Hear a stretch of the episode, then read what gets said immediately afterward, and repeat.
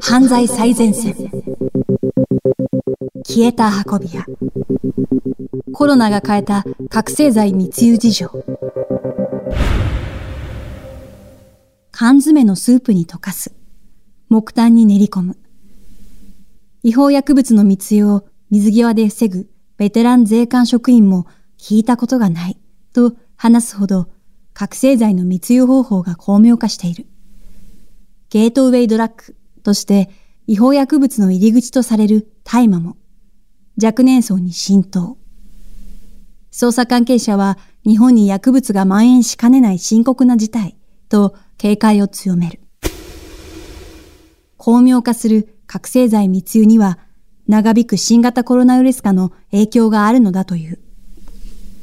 今年1月、トルコからコーヒーや菓子など食料品が入った一つの段ボール箱が航空貨物として届いた。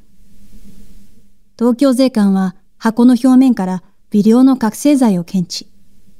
荷物の中を調べると入っていたスープの缶詰12個から覚醒剤成分が検出された。中身を別のものにすり替え、荷物の行方を追跡する泳がせ捜査の結果、30代のイラン人の男が浮上した。男は覚醒剤取締法違反などの疑いで警視庁に逮捕された。覚醒剤が溶かされたスープはスパイスの匂いが強く、固形の野菜なども含まれていた。東京税関の担当者によると、これまでにワインやテキーラの瓶に水溶液の形で覚醒剤を隠し、密輸するケースはあったが、スープは例がないという。税関では、このスープから覚醒剤約 3g の生成に成功したが、かなりの技術が必要と言い、担当者もどうやって使うつもりだったのかわからないと首をかしげる。覚醒剤が木炭に練り込まれて密輸された例もある。令和3年10月、トルコから段ボール2万4千個が船便で到着。中身は覚醒剤が練り込まれた木炭、計24トンであることが発覚した。警視庁は麻薬特例法違反の疑いで40代のベトナム国籍の会社役員とブラジル国籍の男4人を逮捕した。木炭に練り込む手口は全国初とみられる。スープに木炭。覚醒剤の密輸方法が巧妙化するのはコロナ禍の影響があるとみられる。これまで覚醒剤の密輸は海外から来日する人を運び屋に仕立て、荷物や衣服の間などに覚醒剤を忍ばせる手口が主流だった。だが、コロナ禍の入国制限などで運び屋は使いづらくなった。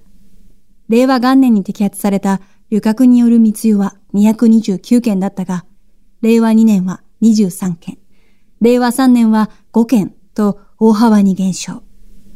貨物や国際郵便に覚醒剤を隠す手口に変わった。密輸の小口化も進んでいる。成田空港や羽田空港を要する東京税関の管内では、今年1月から6月末で摘発された覚醒剤の密輸件数は65件。